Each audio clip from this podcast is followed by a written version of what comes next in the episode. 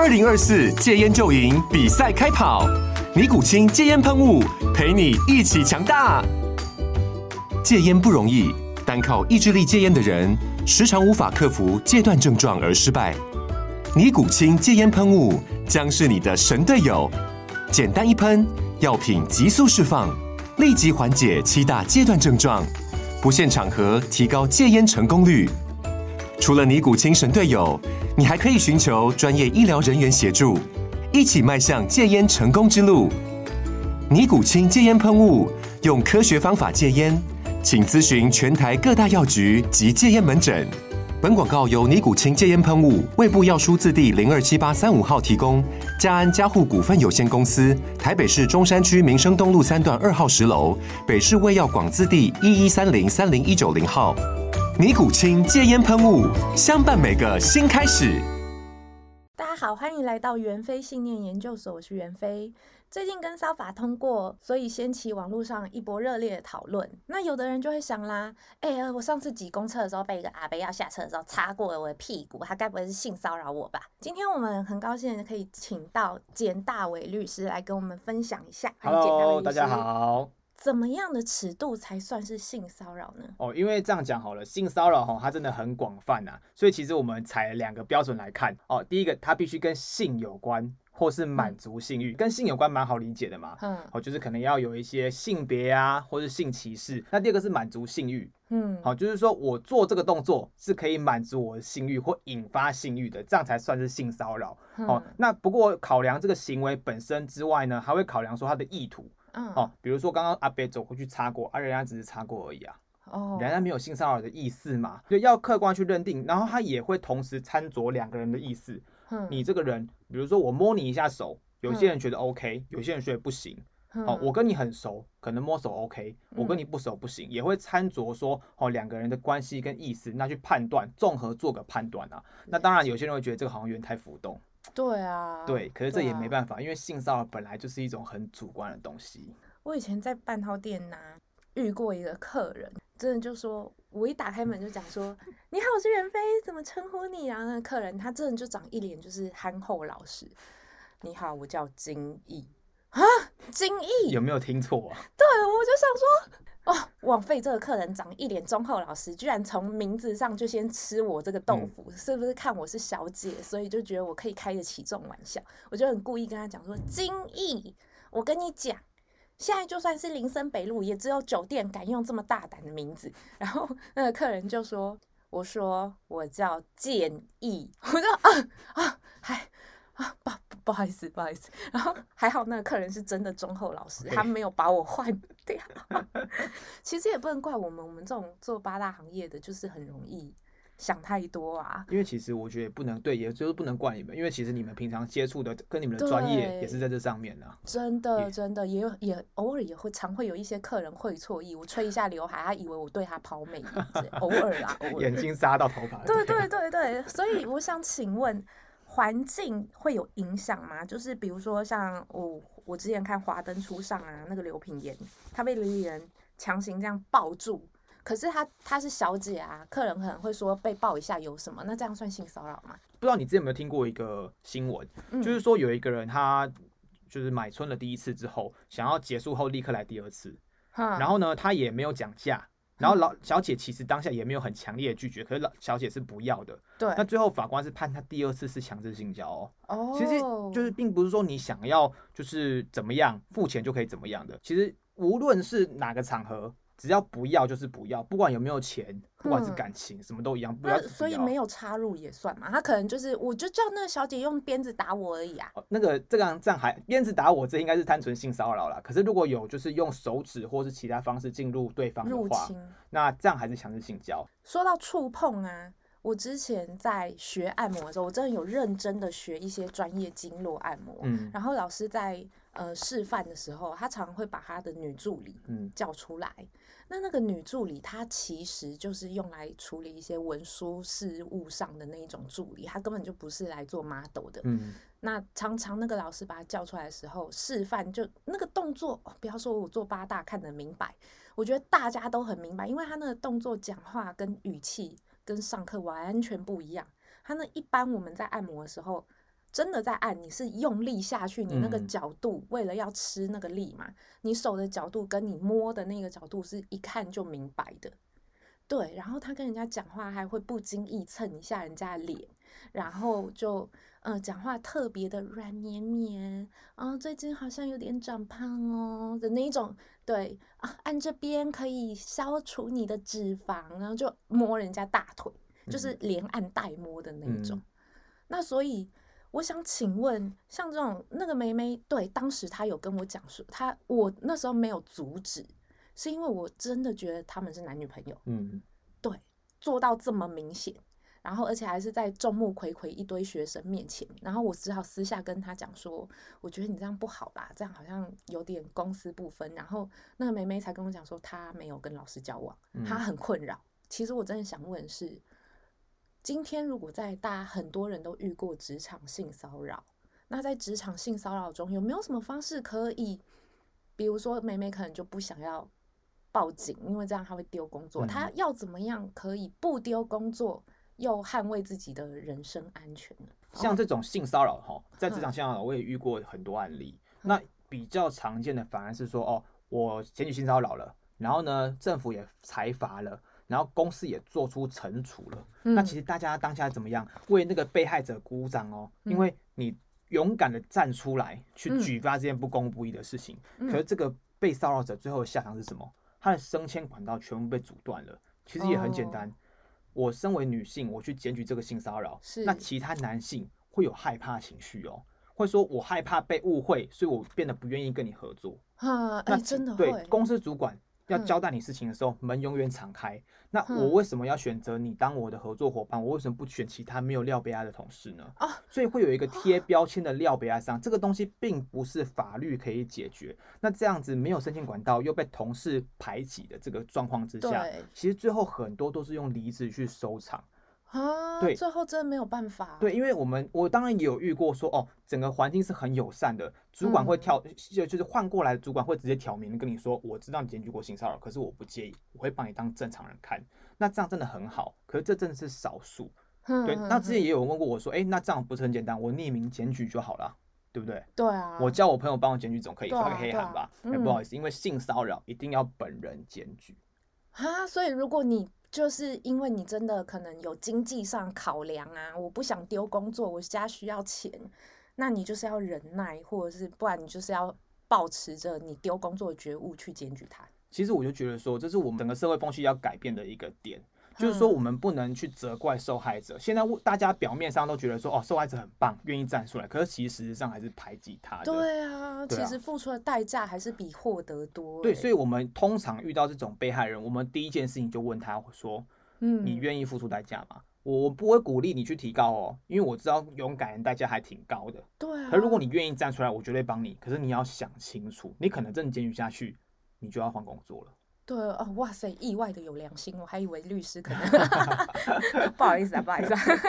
我跟你讲，我们职场性骚扰是家常便饭，我们就是职场性骚扰专业户，被被骚扰专业户。对对对，我们直接就是职业户，好不好？我们有很多应对的方法。我之前曾经因为呃，可能减肥比较凶，嗯，然后就跟同事聊天，女同事嘛，我我的同事通常都女的啦。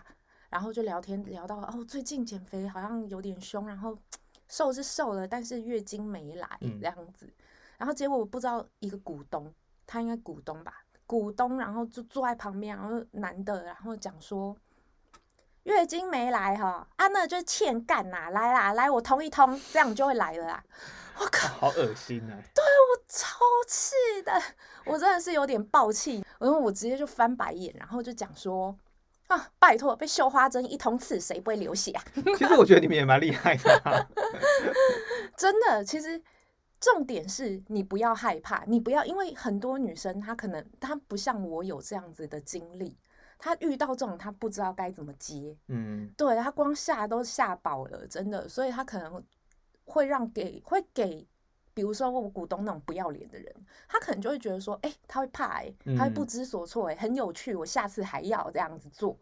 真的，男人就是这么啊，不好意思啊，对对对。那在那种肢体性骚扰方面，我可以提供给大家的一些方法，哈，大家记住，救救穷不救急哈，你就是抓住对方的手，他要是摸你，你不舒服，你就是抓住对方的手跟他讲话，讲公事，对，转移他的注意力，嗯、抓着他的手不要放，他就没有办法摸你了。嗯、再不然就是你直接，我自己用过。直接挥拍揍他，反应激烈一点，然后再啊，天哪啊，你没事吧？你被我打到没有受伤？哎呦，我这个人肩膀有受过伤，不能摸，我会在我后面，我会不小心给你过肩。对对对，我真的就是一个这样的人啊！你要摸之前你怎么不问我？不然我就会先跟你讲，你要先强调这是他的问题。嗯，对，这都是我实际用过的方法，我被性骚扰的经验真的很多。再讲一个，就是没什么钱，那时候做的其实是雅房。嗯，那我那时候就是有一天做，因为我那时候还不是做八大，我是做餐厅。是，然后晚上下班已经很晚，结果我一来就看到房东大房东，因为我那时候有大房东跟二房东，嗯、大房东不住我们这边，但他居然在我们家前阳台没穿衣服在擦身体，他在干嘛？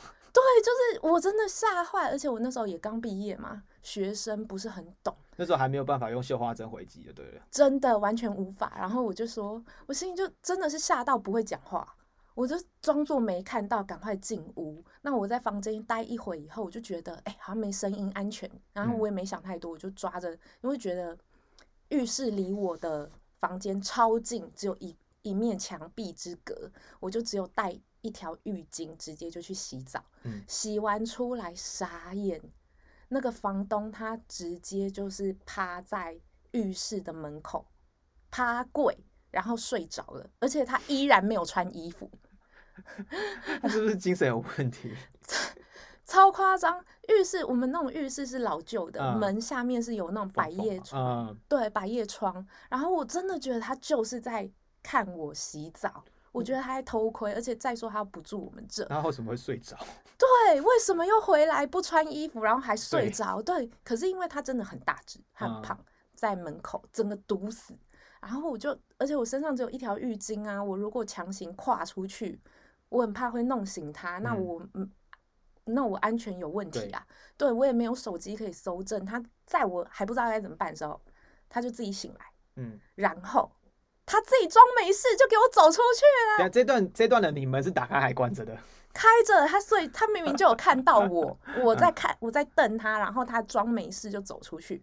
隔天我把这件事情传给二房东，嗯，我跟他讲，结果二房东也给我装死啊什么他是这样人吗？我不知道哎、欸，我再问他看看，然后就没有然后了。对，最后最后的结果是我被大房东说我造谣，然后把我赶出去。嗯。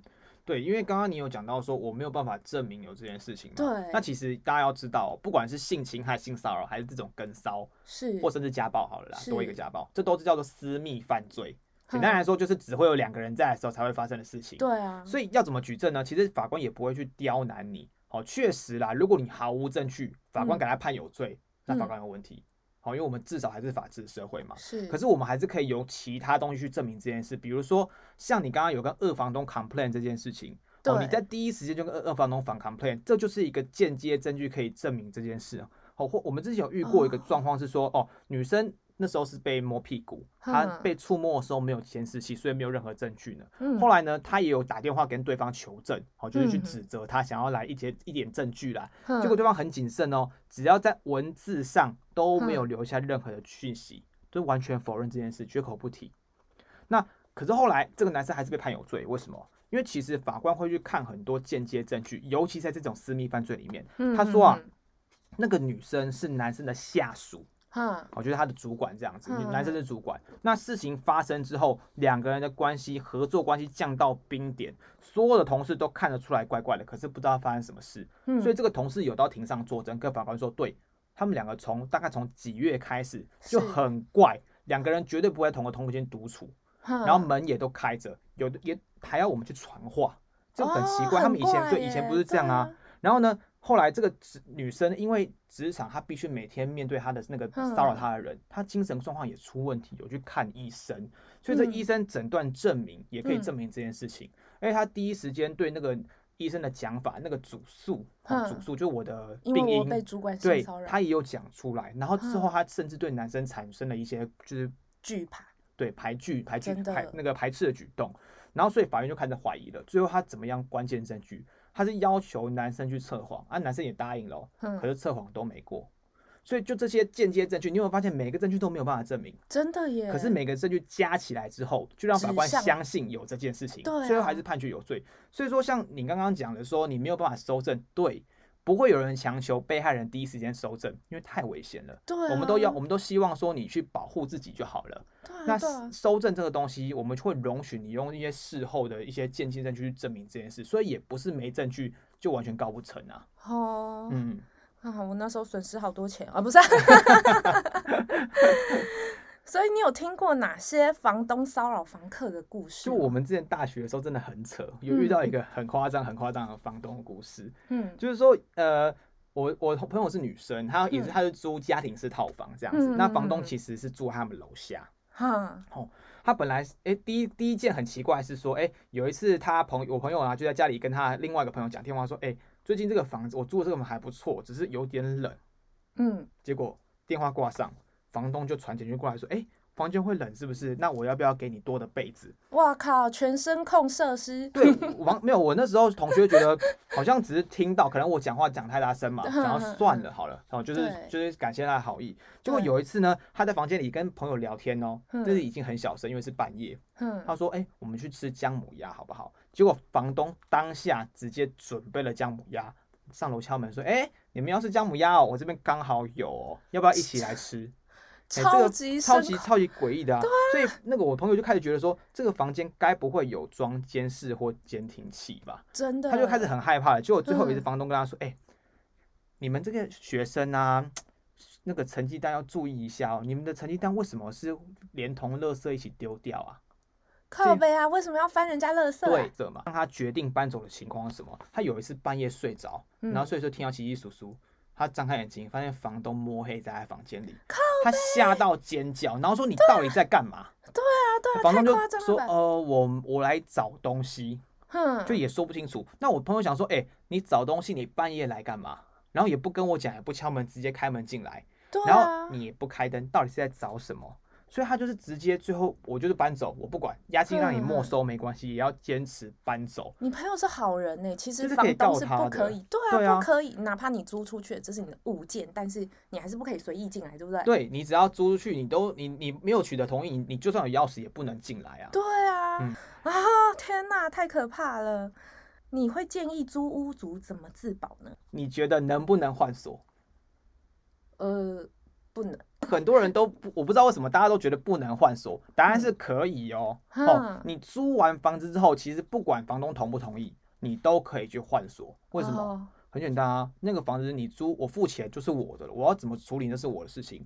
我事后虽然要回复原状，我可以选择把原本的锁装回去，嗯、或是把后来的钥匙交给房东啊，这两个都算是回复原状。哦，好、哦，所以说换锁是非常非常重要，而且很基本的一个道理。因为你绝对不会想要房东，就算是好意啦，带其他房客进来看房，真的不想发生这种事，真的，都大部分都这种理由，对不对？超多，对啊。那再来就是说，一个是比较呃，一个要注意，就是说啊，大家有没有租过这种夹层天花板？就是我们的天花板有把它包起来，有个夹层在那边。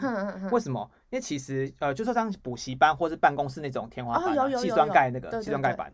好，因为它会比较好藏监视器或监听器啦。嗯。好，那第二个就是有些警报器测烟的那个警报器，嗯，那里面也有遇过有藏针孔的这个东西，所以我会建建议说，你们其实那个东西很好发现，你靠近看就看得到了，因为镜头很明显。嗯。好，那最后就是说，能的话啦，能的话是不要跟房东一起住。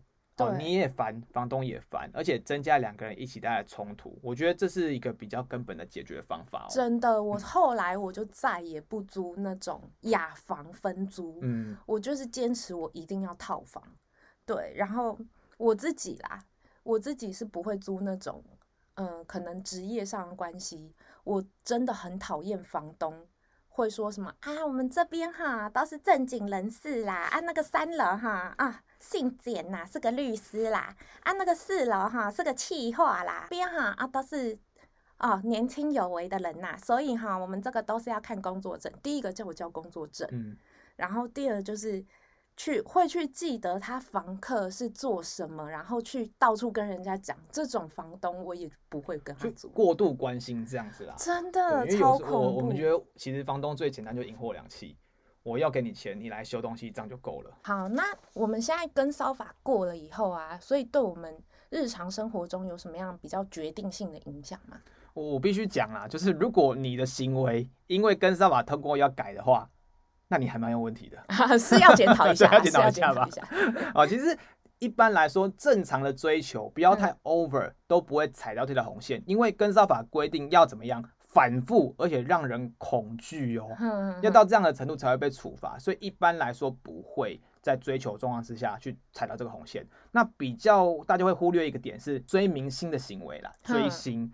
嗯好，就是因为我们这跟骚法是必须为了情爱，或是为了感情啊，或跟性有关的关系去跟跟人家跟追啊、跟骚啊，或者是说送礼物啊，或者恶搞你叫外送这些东西。哦，这些东西一定要跟感情有关。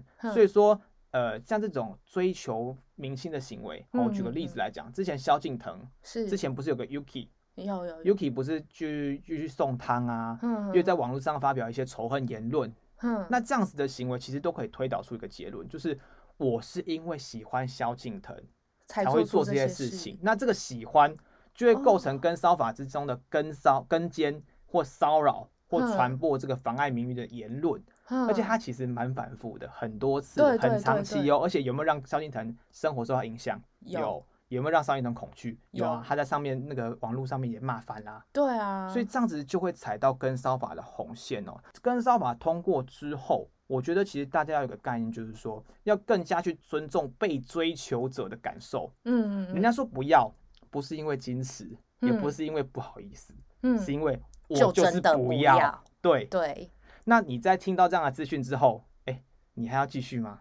对。如果你继哎跟骚法没这么容易处罚哦，你要。被警告一次之后，继续才会被发保护令，然后继续才会被处罚，所以要有两个继续哦。所以你这样听到人家第一次道歉之后，我觉得大家就要先想想说自己的行为是不是已经过当了啦。真的，自己要反省一下吧。嗯、而且其实虽然说明星跟艺人可能会比较有差，可是其实因为现在全民网红时代，大家都有自己的社群媒体，你很难保证说你的粉丝里。可能几百几千人里面就一个狂粉，对啊，因为尤其他是填补了一个漏洞哦。以前很奇怪哦，嗯、我们是情侣的话，我打你或我跟骚你，嗯，可以用保护令来防止。是，可是如果我跟你之间没有任何关系，只是我追你，我们没有确认关系的时候呢，嗯、没有任何法律可以处罚，啊、完全没有、哦。所以我要告你，还要先跟你交往的意思吗？对，我还得 先承认说我跟你是男女朋友，我才可以用家暴防治法去保护令。我靠！所以以前就是为什么之前那个台呃屏东的田姐儿遭到杀杀害之后才会冒出这个跟烧法，原因就是因为那个被追求的人跟他没有关系，那个被害人呢跑去警察局，警察局就说拍谁救不了，依法我帮不了你，你一定要等到事情发生之后我才可以帮你追究。可是命都没了。对，可是发生之后他就被分尸了。对啊，公三气死。制作人提问。哎，那那个有几个问题想要问一下简律师哈。如果我只是传一些暧昧讯息给我喜欢的男生，我这样算骚扰他吗？嗯，这样讲好了，因为刚刚有要求说一定要反复，而且使人害怕。我反复啊。那有没有使人害怕呢？如果你的讯息是说我好喜欢你哦，那可能没有吧。可是如果是我好喜欢你哦，这条手链送给你，我们至死不分离。可是会不会，比如说他就是一个高敏感的人，然后只要有人跟他，你知道有些人就是这样，就是比如说我被你当朋友还好哦，可是你如果喜欢我哦，我就会害怕咯。然后这时候我再传一些讯息给他，然后他就去告我骚扰他，那这样我不是很衰吗？所以他就会跟性骚扰一样，会去考法官会去考量说两个人以往的关系，嗯、还有说当下那个状况到底是不是客观上很令人害怕。那我有另外一个问题是说，那假设今天就是他他要告我了嘛，然后我就说啊不好意思啊，因为我精神方面有点疾病这样子，我可以用这个，然后我就没问题了吗？我只能说大家好像电影看太多了，啊、哦，就是那个郑捷啊，或者像是汤景华这种可以利用精神病患的关系去减刑的。真的是少数啦，不要把医生当笨蛋。好，你要通过那个检测，其实真的是非常非常困难。十件，说到一百件里面有没有五件，我都不确定了。好，所以说在这种小案件里面，你既然懂得去追求人家，你知道自己在传一些简讯，不论你的主观上觉得这样有没有 over 啦，你知道你在干嘛，嗯、原则上都没有办法因为精神问题而就是不用去处罚。哦，可是我听的感觉是因为跟骚法，它其实真的，比如说你只是传讯息，你没有真的去摸它的话，嗯，它本来也就罚够小的，就是罚金，它还可以，你就算真的有精神疾病，也减不到哪里去啊。呃，这跟骚法只有一个罚比较重，就是你携带凶器去跟骚，嗯、这个很重。这是五年以下，当然啦，因为你已经带了凶器，其实你想干嘛，大家心里心里都有个底啦。那当然会罚很重，可是普通跟骚，宝贝，你跟着水果刀看起来好配好配哦，好像 好想拿来捅你几刀。可他如果本身是军事迷，然后身上带几把刀，这也很合理啊。因为台湾其实有说刀枪炮刀刀械管制条例，那个刀只要开封都有问题，军械迷的刀不可以开封。哦，那那如果他是菜贩呢？我我修正。那你要说那个修车工随时带着一把扳手是合情合理？对啊，对啊。我们对于凶器的认定其实蛮广的，只要是足以造成他人伤害，连一块木板可能都会是凶器。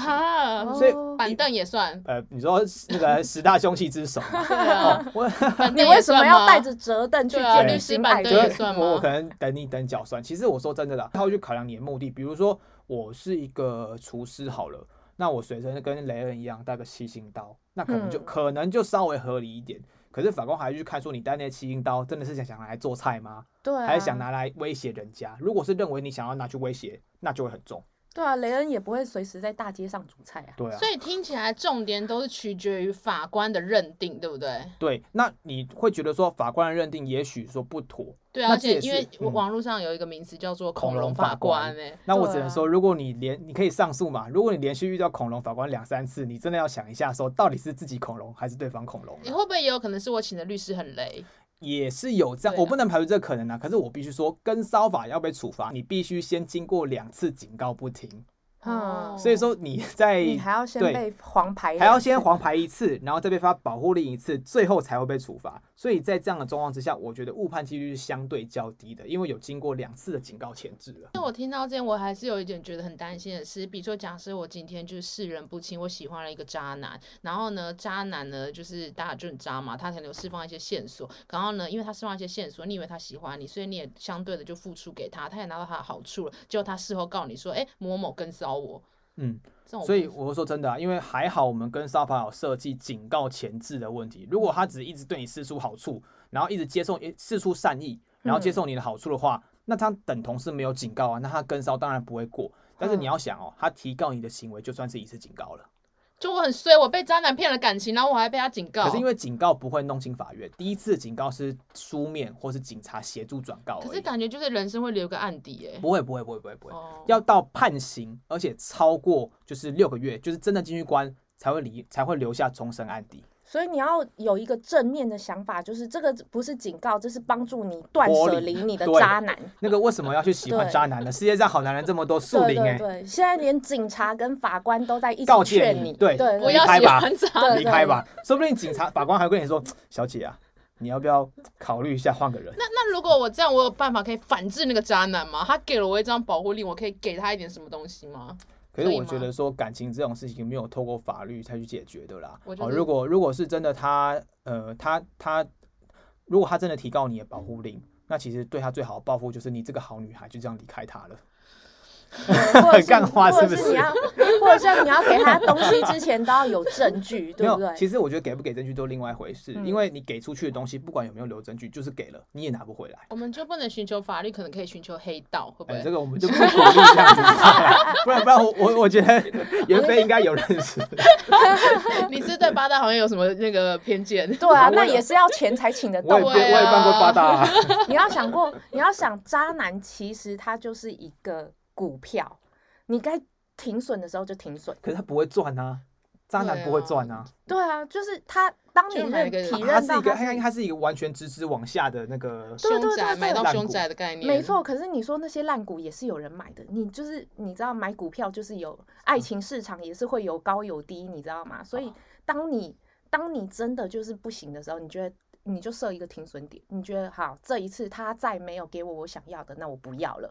就是只能说我们收到那张保护令就是停损点了。对，我觉得就是认赔鉴价卖要表框起来。那张保护令我会拿到纸嘛，paper 对，绝对会拿到纸。你也可以把它护 背表框挂在家里面。不要再对对，不要再人生的一个警告这样。对，当你看到下一个渣男之后，看看哎有没有很像这样子。真的真的，这样你才不能，至少你及时停损。